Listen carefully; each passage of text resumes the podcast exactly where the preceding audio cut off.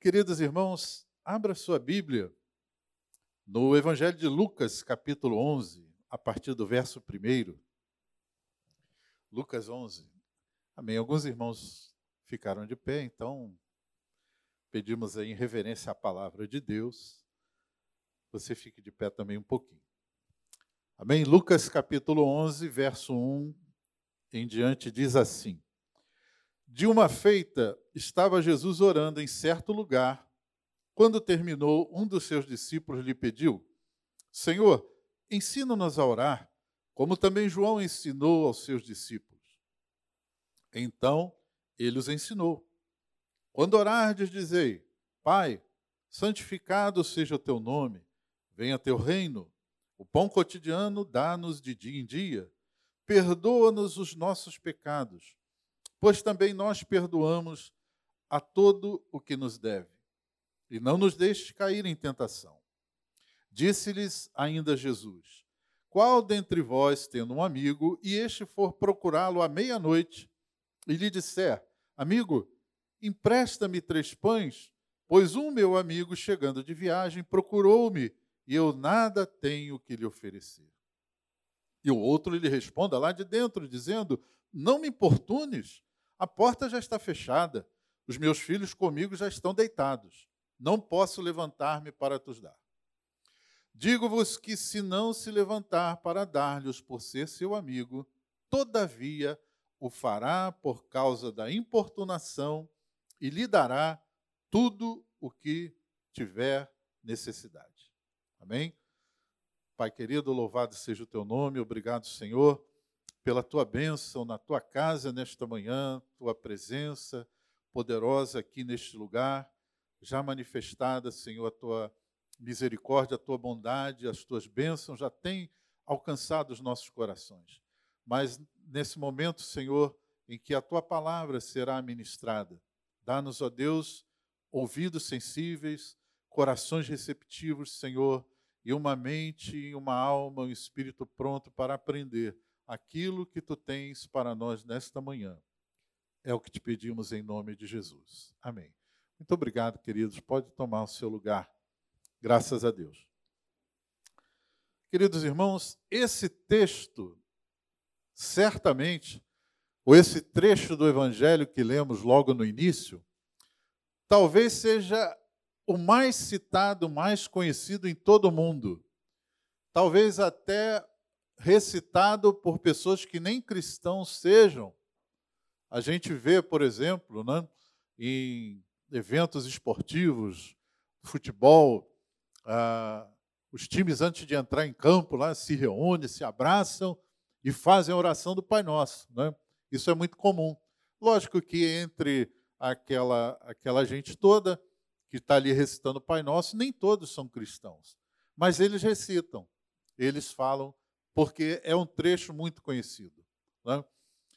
Ah, também nos chama a atenção um detalhe aqui interessante, que quem fez aquela petição ao Senhor, Senhor, ensina-nos a orar, foram, foram pessoas que já estavam acostumadas com oração. Foram os discípulos de Jesus, pessoas que pertenciam a um povo, o povo hebreu, que era um povo já acostumado com oração. Oração não era para eles um assunto desconhecido, eles praticavam oração. Eles oravam de manhã, oravam de tarde, oravam ah, ao entardecer. É, era um costume, era, era uma realidade para aquela gente. Interessante que eles foram pedir a Jesus, ensina-nos a orar. Né? É um detalhe interessante. Porque na tradição cultural deles isso já, já era normal. Mas nós podemos entender a razão, o que levou aqueles homens que já conheciam oração a pedir para Jesus ensinar a eles a orarem.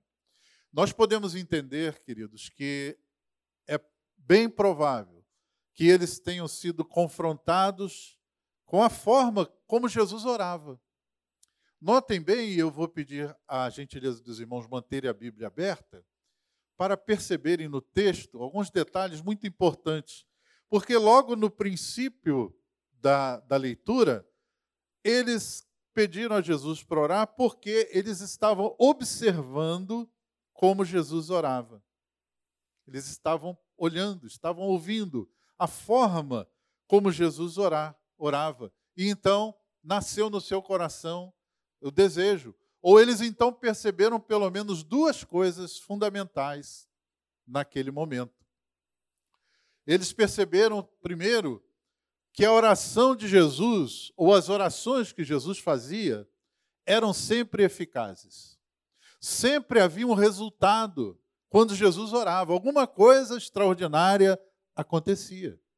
E a segunda coisa que eles perceberam é que então todos os seus conceitos sobre oração deveriam ser reavaliados ou corrigidos. Então, ao perceberem, ao serem confrontados com a forma como Jesus orava, eles então fizeram aquele pedido: Senhor, ensina-nos a orar. Ensina-nos a orar. Eu acredito, irmãos, que não há momento mais urgente para o povo de Deus, para nós aqui no Brasil. A igreja brasileira precisa orar, precisa reavaliar a sua vida de oração, precisa se colocar aos pés do Senhor e pedir mais uma vez: Senhor, ensina-nos a orar, porque há uma grave ameaça no horizonte da igreja. Isso é inegável. É inegável. E só podemos vencer essa batalha através da oração. Através da oração. Por isso, nessa manhã, nós precisamos também entender aquilo que o Senhor Jesus quer nos ensinar sobre oração. O Pai Nosso, na verdade, queridos, ele, ele não é uma reza, ele não é um mantra, não é, não é um, um amontoado de palavras que a gente tenha que recitar. Nada contra, amém? Se você de vez em quando recita o Pai Nosso, fala o Pai Nosso, né, pastor Ablamin? Nenhum problema, pode continuar a fazer. Mas o que nós queremos chamar a atenção que o Pai Nosso, na verdade, é um roteiro, é um modelo de oração. Ali Jesus ensina como a gente deve se colocar em oração diante de Deus, o que falar, o que, o que colocar primeiro. Né? O Senhor Jesus já inicia a oração com louvor, com adoração a Deus, e daí depois ele parte para é, uma série de recomendações na oração. Né? Como nós devemos tratar o nosso próximo, como nós devemos fazer uma autoanálise do nosso coração, pedir perdão, enfim. É um, é um roteiro, é um modelo de oração. Mas eu não queria me deter queridos irmãos, na, na oração do Pai Nosso em si. Queria falar sobre a parábola que Jesus conta logo depois dele falar sobre esse modelo de oração. Porque há uma ligação, há, uma, uma conexão muito direta entre o que Jesus ensina como orar, não é um modelo de oração, e ele vai contar essa parábola, a parábola do amigo importuno, a gente poderia chamar até da parábola dos três amigos também. É, ele vai, vai falar sobre essa parábola e ele vai ensinar fundamentos práticos da oração. Ele vai ensinar como nós devemos é, colocar diante do Senhor, na nossa oração, alguns, algumas lições muito importantes que são fundamentos para que a nossa vida de oração ela seja renovada e ela comece a apresentar resultados no reino espiritual. No mundo espiritual, a oração do crente, a palavra já diz que a oração do justo pode muitos seus efeitos. Então, se nós aprendermos o que o Senhor Jesus nos ensina aqui nessa parábola, nós vamos ter a nossa vida espiritual grandemente aperfeiçoada vai haver poder de Deus manifestado em nossa vida. Nós certamente veremos muito mais milagres acontecerem como resultado de uma oração baseada naquilo que o Senhor Jesus tem nos ensinar nessa manhã. Então, Jesus fala aqui nessa parábola de pelo menos, eu entendi aqui, cinco fundamentos práticos para oração. O primeiro fundamento é a suprema importância de mantermos um relacionamento constante e profundo com Deus. Primeiro fundamento: manter um relacionamento constante com Deus. Para orar com eficácia, precisamos ter, antes de mais nada, um profundo relacionamento com Deus. Ninguém pode orar sem conhecer a Deus, sem, sem ter um, um, um, um relacionamento, uma intimidade com Deus. Fica muito difícil saber como orar ou como orar. Imagine, por, por exemplo, que você conhecesse alguém perto da sua vizinhança, uma, uma pessoa muito boa, uma pessoa generosa, uma pessoa que tem recursos e que é uma pessoa é, solícita. Sempre que alguém procura, há uma palavra, há um, um conselho, há um, benefício que a pessoa pode procurar nessa pessoa. Essa pessoa é, é, faz parte da sua vizinhança. Porém, se nós ou conhecermos essa pessoa só de vista, bom dia, boa tarde, mas nunca tivermos sentarmos com ela, embora até muitas vezes ela nos chame, ela nos convide, ô oh, vizinho, vem cá, vamos tomar um café, vamos bater um papinho aqui, mas a gente nunca tem tempo, né? Ah, uma outra vez, uma outra ocasião, e nunca tem a oportunidade de conhecer melhor aquela pessoa, de, de ter um bom relacionamento, fica difícil não é? quando a gente tem alguma necessidade, é, recorrer a essa pessoa. Por quê? Porque um relacionamento ele se constrói com diálogo, com amizade, né? com, com frequência. Então imagine aquela situação do amigo da parábola, né? do amigo que foi visitado. Porque às vezes algumas pessoas acham que não, nunca vão precisar de Deus nunca vão ter nenhuma dificuldade na vida e vão, confiam em si mesmas para resolver os seus próprios problemas. Mas e na hora que o problema aparece? Na hora que o drama surge na nossa vida? Na hora em que o problema bate à nossa porta? Como aconteceu com aquela pessoa. Não é, não é que o amigo que foi visitar fosse um problema, mas a visita dele causou um problema, causou uma dificuldade para aquele amigo. Imagine só, tarde da noite chega esse amigo de viagem, uma longa jornada a pé por lugares desertos, não tinha telegrama, não tinha carta, uh, não tinha celular, não tinha telefone. A pessoa quis visitar o amigo, botou o pé na estrada e foi. Caminhou uma longa distância, talvez o dia todo, as estradas empoeiradas, lugares desertos, lugares quentes. Certamente gastou o dia todo naquela viagem e chega à meia-noite. Olha só que horário para chegar, mas era o horário que ele conseguiu chegar e bateu na porta. Como é que ele estava ao bater a porta daquele amigo? Certamente, primeiro, cansado, segundo, com, com fome. Estava né? com fome. E olha só o drama. O amigo não tinha nada, não tinha nada. Bom, para nós, talvez não seja algo assim muito significativo. Mas naquela cultura, irmãos, a hospitalidade, abrigar alguém, era uma obrigação, era uma questão de honra. Inclusive, a lei de Moisés mandava né, ser hospitaleiro.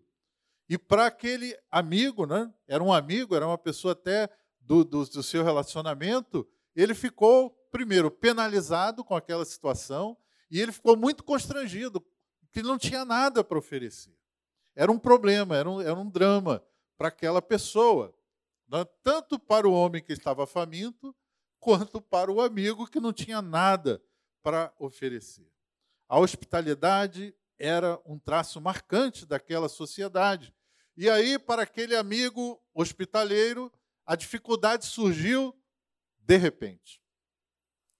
De repente. Ele precisava solucionar aquele problema, mas ele não tinha nenhum recurso. Ele não tinha nada.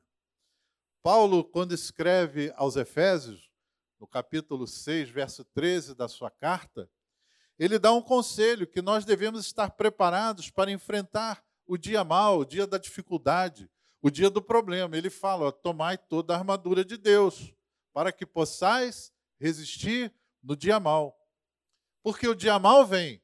Paulo só não diz quando vem, e nós também não sabemos quando o dia mal pode acontecer na nossa vida. Quando o problema pode inesperadamente bater a nossa porta. Nós não sabemos, por isso devemos estar preparados. E aí, onde vamos procurar socorro?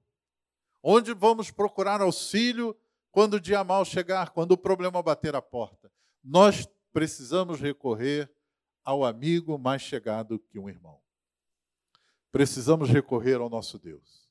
Precisamos pedir socorro ao nosso Deus. Daí a necessidade de nós conhecermos quem é o nosso Deus, o que ele pode fazer por nós, quem é aquele que podemos ter um socorro bem presente na hora da angústia.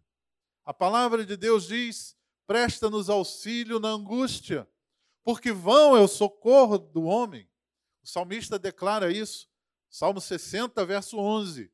Vão é o socorro do homem. Nós não podemos ficar esperando na ajuda de, de um ser humano, ainda que nosso pai, nossa mãe, nosso melhor amigo, nossos irmãos na fé tenham a, a boa vontade de nos ajudar, muitas vezes não há solução, eles não conseguem atender a nossa necessidade.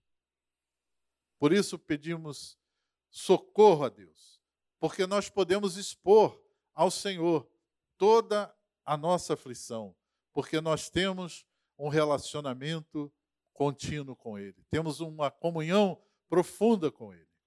Como estamos vivendo, irmãos, a nossa rotina diária? Quanto tempo nós estamos dedicando ao Senhor? Quanto tempo nós separamos para orar, para fazer um, período devocional, para meditar na palavra de Deus?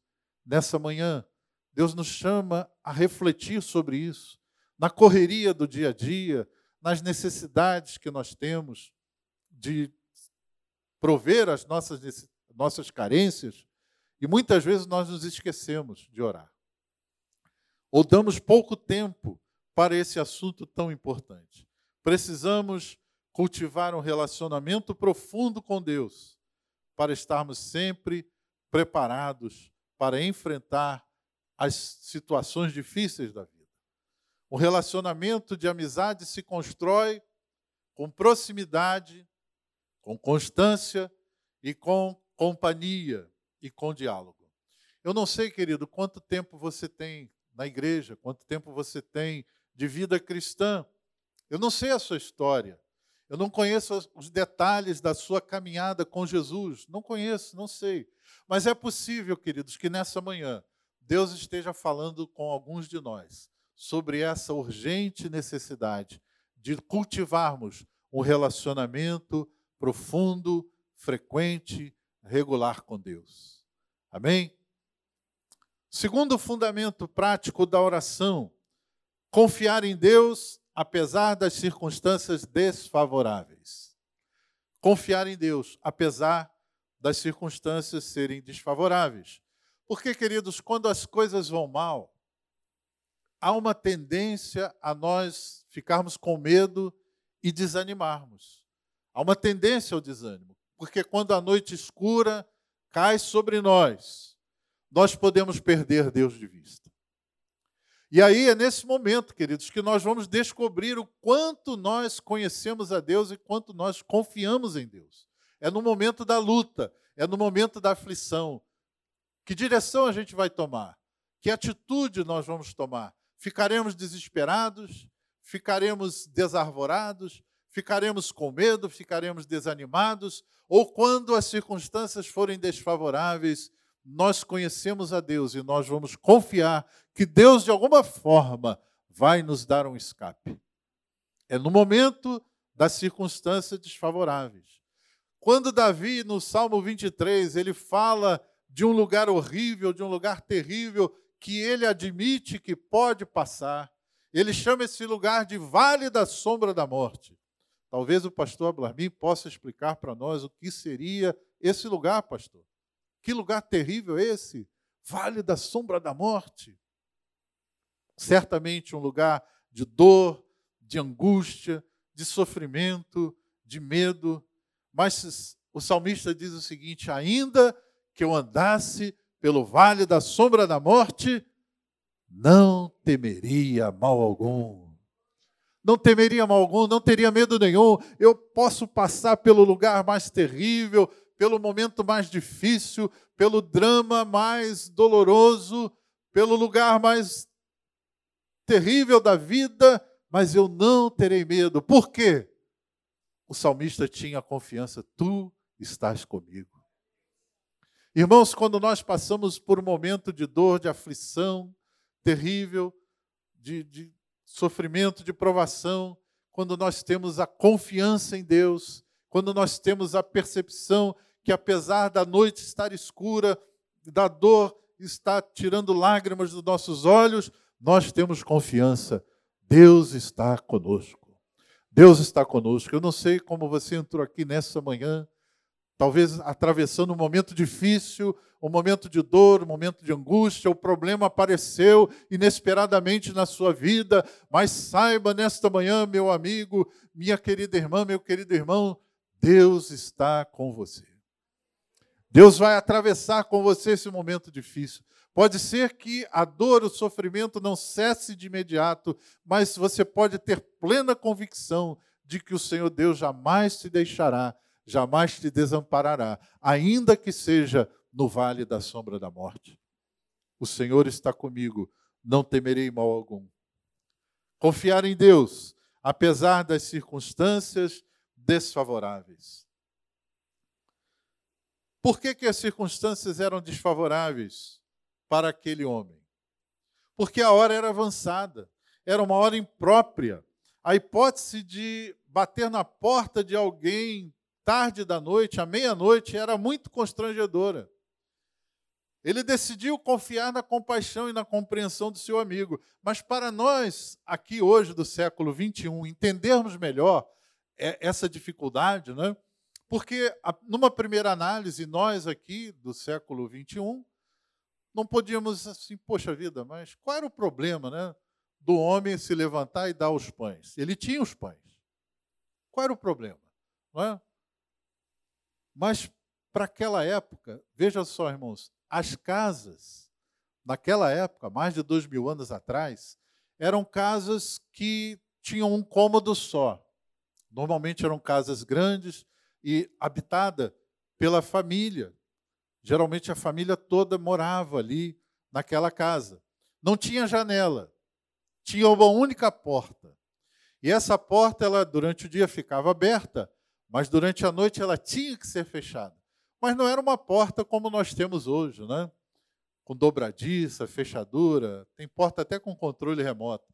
A porta naquela época era uma peça de madeira muito pesada, que ela se encaixava num portal e era trancada, uma tranca também muito pesada e trancada por uma questão de segurança, né? feras e questões de haver salteadores. Era, era fechada a porta. E as pessoas geralmente dormiam cedo. Né? O sol se punha, as pessoas voltavam para casa, é, jantavam e daqui a pouco já estavam preparadas para dormir. A noite naquele lugar era uma noite gelada, era uma noite fria. Durante o dia fazia muito calor, mas à noite as temperaturas caíam muito, fazia muito frio à noite. E era uma situação complicada porque as pessoas deitavam, colocavam ali as suas esteiras no chão, as suas mantas, e elas dormiam uma ao lado da outra. Então imagina só, Alguém batendo meia-noite na porta, todo mundo deitado, dormindo, a lâmpada apagada, né? É, não tinha lâmpada elétrica, era no candeeiro. Aí tinha que acender de novo a luz. Era um negócio complicado realmente. E o risco de levantar-se de noite, é? todo mundo deitado ali, o risco de pisar em alguém, pisar num filho, pisar na sogra. Olha o problema. Era o risco. É? Outra coisa, ele tinha que levantar e procurar os pães, porque normalmente eram as mulheres que faziam os pães que guardavam os pães. Ele ia levantar, ele ia procurar e ele não ia achar. Né? O homem não ia achar onde estavam os pães. Aí ele teria que gritar, acordar a mulher: mulher, onde é que está o pão? Onde é que você guardou? Onde é que você escondeu esses pães? Mulher, eu estou achando. O homem não acha nada. Olha, olha o transtorno que era naquela ocasião. Era uma circunstância muito desfavorável. É? Tanto é que na tradução Nova Almeida atualizada, o texto ele é até mais contundente. Eu não sei se alguém tem a Nova Almeida atualizada aí, mas o texto diz assim, ó: Deixe-me em paz. O amigo bate a porta contando o seu drama. Olha, um amigo meu chegou de viagem, eu não tenho nada para oferecer, me empresta aí três pães. O homem diz: Não, me deixe em paz. Não me importunes. A porta já está fechada. Então era uma situação muito desfavorável.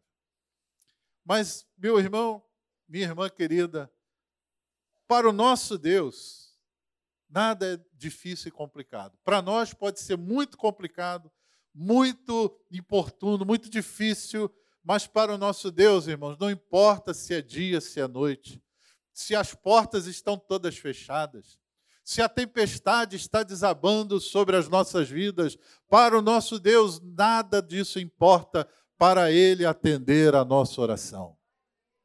Eu não sei qual é a tempestade, a circunstância desfavorável que você esteja enfrentando, mas saiba que para o nosso Deus nada é difícil. Ele vai ouvir a sua oração, ele vai ouvir o seu clamor, ele vai ouvir a sua voz e ele vai atender a sua súplica. Louvado seja o nome do Senhor. Talvez você entrou aqui, querido, esmagado né, por uma circunstância difícil que está acontecendo na sua vida, mas para Deus atender a sua oração, não existe barreira intransponível, não existe nada difícil. lembro quando Deus falou para Abraão: Abraão, você vai ter um filho. Sara, você vai ter um filho. E Sara, com 90 anos, disse: é, não é, é impossível. Ela riu, ela achou graça daquela declaração de Deus. Mas Deus disse: acaso para o Senhor a coisa demasiadamente difícil? Nada é impossível para o Senhor. Nós temos a promessa de Deus para a nossa vida. Os justos clamam e o Senhor os ouve e os livra de todas as suas angústias. Salmo 34, 17.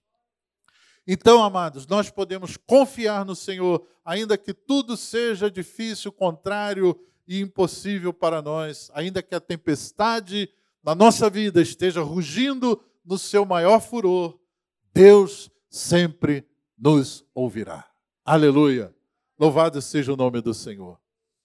Terceiro fundamento da oração: crer na infinita capacidade de provisão do nosso Deus. Quando nós orarmos, irmãos, nós podemos crer que há uma infinita capacidade de provisão. Não há nada que nós precisemos que Deus não tenha para nos dar.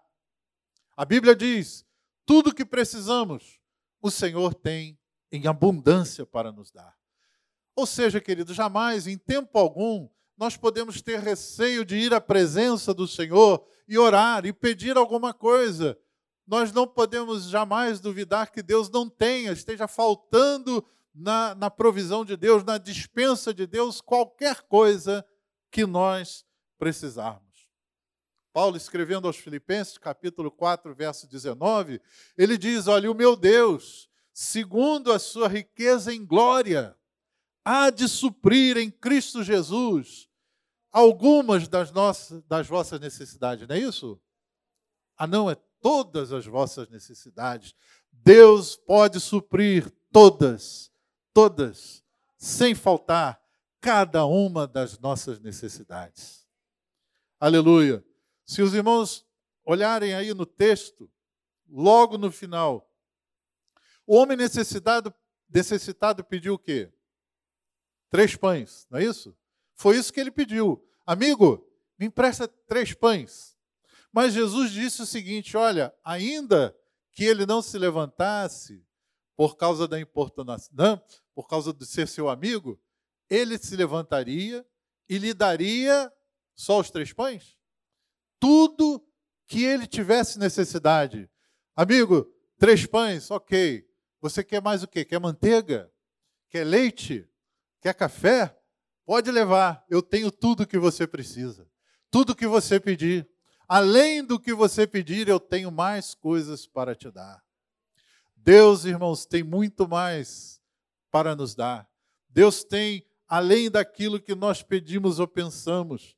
Como Paulo diz, aquele que é poderoso para fazer infinitamente mais de tudo quanto pedimos ou pensamos, conforme o seu poder que opera em nós. Qual é a sua necessidade, querido, nessa manhã? Querido irmão, querida irmã, o que você precisa de Deus nessa manhã? Qual é a sua carência? É saúde? Você está enfermo, precisa de cura? Restauração no seu casamento? Talvez esteja desempregado, precise que uma porta de emprego se abra. Quem sabe você nessa manhã está pedindo ao Senhor paz, calma no seu coração. Entrou aqui ansioso, aflito, as situações da vida, você precisa de paz no seu coração, precisa de harmonia no seu lar. Saiba, queridos, que Deus tem abundância nas suas riquezas em glória. Tudo que nós precisamos, Deus tem. Os tesouros valiosos, os tesouros infinitos, eternos do céu, estão abertos para aqueles que têm fé. Peça ao Senhor, clame ao Senhor, Ele tem tudo para nos dar. O salmista repete a sua promessa: temei ao Senhor, vós, seus santos, nada falta àqueles que o temem. Louvado seja Deus.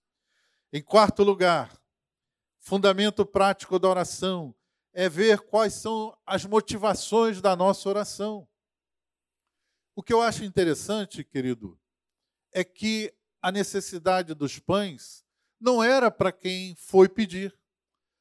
A necessidade do amigo hospitaleiro não era dele, era do outro amigo que chegou na sua casa de tarde. Ele não tinha os pães. Mas a compaixão pela fome do amigo, aliado com a vergonha a frustração de não poder oferecer a hospitalidade devida, era um drama naquele contexto cultural. Nós já falamos. Se um forasteiro, um desconhecido, chegasse à porta de um lar hebreu, ele era recebido como um amigo. Ali lhe davam alimento, abrigo, até roupas. Então, há um princípio muito lindo de solidariedade nesse texto, porque era uma intercessão. Havia um sofrimento por não ter como suprir a necessidade de outra pessoa, mas não ficou só no sentimento, não ficou só naquele desconforto emocional. A vontade de ajudar, de resolver o problema, levou o amigo hospitaleiro a agir. O amigo saiu da sua zona de conforto. O amigo viajante o que ocasionou aquele transtorno, ele ficou em casa, estava exausto, estava com fome. Então o amigo hospitaleiro, ele saiu, saiu de casa, saiu no frio da noite, ele faria todo o esforço necessário para suprir aquela necessidade urgente de uma outra pessoa, de um alguém que precisava. Afinal, ele sabia que o amigo que morava próximo tinha tudo aquilo que ele precisava. Então, querido, a motivação das nossas orações também é muito importante. Ela muitas vezes é determinante para receber as respostas. Tiago, quando escreve a sua carta, no capítulo 4, verso 3, ele nos aconselha e ele adverte aos irmãos a quem ele destinou a sua carta. Olha, pedis e não recebeis porque vocês pedis mal. Então, a motivação das nossas orações, elas muitas vezes são determinantes para recebermos a resposta.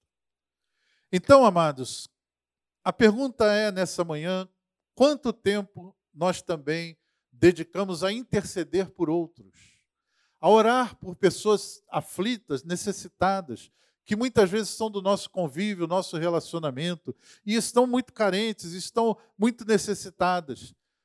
Quanta da nossa compaixão pelos dramas alheios nós temos dedicado a ponto de orar com insistência. Veja que o amigo foi lá, bateu na porta, ele insistiu, ele não desistiu enquanto o amigo não se levantasse para abrir a porta. Ele dedicou tempo, ele dedicou esforço, ele dedicou a sua insistência para orar. Orar pelos irmãos, orar pela nossa família, orar pelo aquele nosso parente que ainda não se converteu, orar por aquelas pessoas que nós sabemos que estão sofrendo, tem um drama a, a ser é, mitigado. Precisamos, então, também, nas nossas orações, não apenas é, focarmos nas nossas próprias necessidades, mas orarmos também em favor de outros, em favor daqueles que precisam. Em quinto lugar, em último lugar, persistência na oração é um fundamento prático. Persistência. Aí você pode perguntar, pastor, mas por que, que eu tenho que insistir com Deus? A palavra de Deus diz, né, o próprio Jesus diz que nós não devemos ficar repetindo, né, achando que por muito falar Deus vai nos responder. Por que, que a gente tem que persistir na oração? Será que Deus tem má vontade? Será que Deus está ocupado demais? Será que ele se esqueceu? Ou ele se esquece das nossas orações? Não. Deus ouve todas as orações. Todas as orações são ouvidas. Mas para persistirmos há uma razão. É porque Deus tem o seu tempo de responder a cada oração. Deus não trabalha de acordo com a nossa agenda. Deus não opera segundo o nosso relógio, a nossa contagem de tempo. Deus age segundo o seu próprio tempo. Deus tem o seu tempo de responder ou não a cada oração. Mas enquanto nós insistimos, nós estamos nos submetendo à soberania e ao tempo de Deus.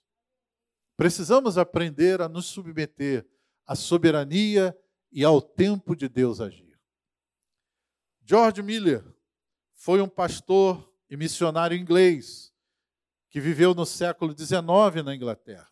Esse homem, irmãos, George Miller, tornou-se um homem notável pela dedicação que ele exercia em amparar os órfãos. Naquela, naquela época, a expectativa de vida dos adultos era muito pequena, então o problema do orfanato era muito grande. Havia muitos órfãos na sua região. E Deus colocou no coração de George Miller de amparar aquelas crianças. Ele tornou-se então um homem notável para amparar. Ele construiu e ele é, inaugurou durante toda a sua vida mais de 300 orfanatos. Mas George Miller tomou uma decisão no seu coração. Para fazer essa obra, ele decidiu não depender de ninguém, não fazer pedidos a ninguém, não pedir ofertas a ninguém, a governo, a instituições, à igreja. Ele, durante 68 anos, não recebeu salário, ele não recebeu nenhum tipo de ajuda é, obrigatória daquela para aquela obra que ele desejava. Em uma ocasião, George Miller se viu com mais de 300 órfãos reunidos para um café da manhã e não havia comida alguma na dispensa. Não havia nada. Não havia um biscoito né, perdido ali naquela dispensa. Nada, não tinha nada. E George Miller então senta naquela manhã, senta com seus 300 órfãos ali reunidos, e George Miller começa a orar, dando graças a Deus por aquela refeição. Prato vazio, copo vazio, e George Miller então orou a Deus agradecendo a refeição. De repente bate na porta o padeiro da cidade. E o padeiro diz para George Miller: Olha, às duas da manhã, Deus me acordou, Deus me, me incomodou para que eu fizesse 300 pães a mais. E ele me dirigiu para que eu chegasse nesse horário para trazer aqui esses 300 pães. Logo depois que o padeiro vai embora, bate na porta o leiteiro.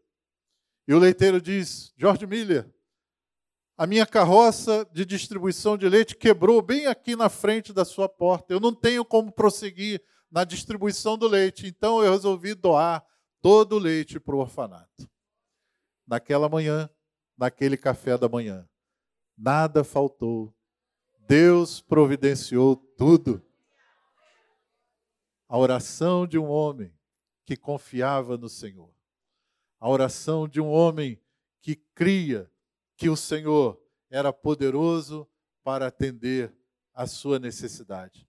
Ele simplesmente orou, simplesmente orou. Mas esse gigante da oração, irmãos, ele também entendia o tempo de Deus. Num de seus escritos, George Miller declarou o seguinte: Estou orando há 11 anos por uma determinada benção. E continuaria a fazê-lo por confiar plenamente que seria atendido. Ele orava durante 11 anos.